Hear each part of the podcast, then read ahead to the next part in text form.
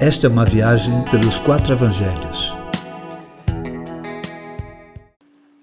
Glória. A repercussão da vida de Jesus já era muito grande.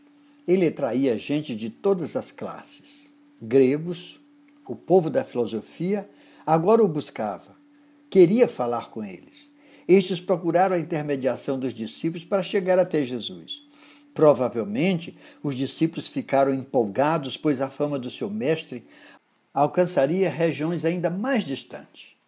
Mas quando chegam a Jesus com essa notícia de que os gregos queriam vê-lo, a reação de Jesus parece muito estranha aos nossos ouvidos, já que se fosse um líder dos nossos dias, ficariam bastante empolgados com essa possibilidade nova de uma grande visualização. Era como uma revista ou uma televisão de grande audiência o buscasse para uma entrevista.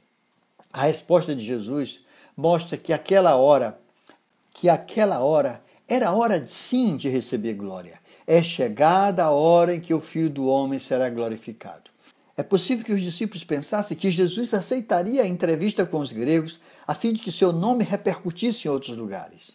Mas ao completar a resposta, ficou claro que não era a hora de provar sua popularidade diante dos homens, mas sim receber a glória que vinha do Pai. A popularidade terrena não encantava Jesus, mas sim a glória que viria do Pai. Glória para Jesus era como o trigo que precisava cair na terra, morrer e assim dar muito fruto. Era necessário morrer para dar fruto. Não há fruto sem morte. O fruto viria com a sua vitória sobre a morte, a ressurreição.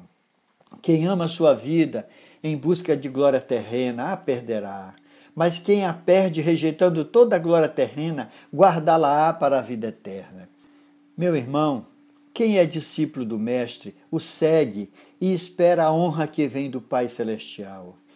Quem busca a glória deste mundo perde a sua vida, mas quem perde a glória deste mundo recebe a glória que vem do Pai, a vida eterna.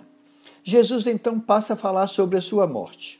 Não seria um momento qualquer que, pela certeza da ressurreição, não lhe causaria dor.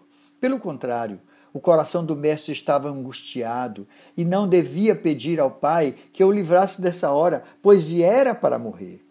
Em vez de buscar glória para si, o que Jesus queria era a glória do Pai. Pai, glorifica o teu nome. Era como se dissesse: glorificar o nome do Pai é mais importante que minha dor. No momento de maior dor de Jesus e de sua aparente derrota na cruz entre dois ladrões, seria sua maior glória, o momento da sua maior vitória.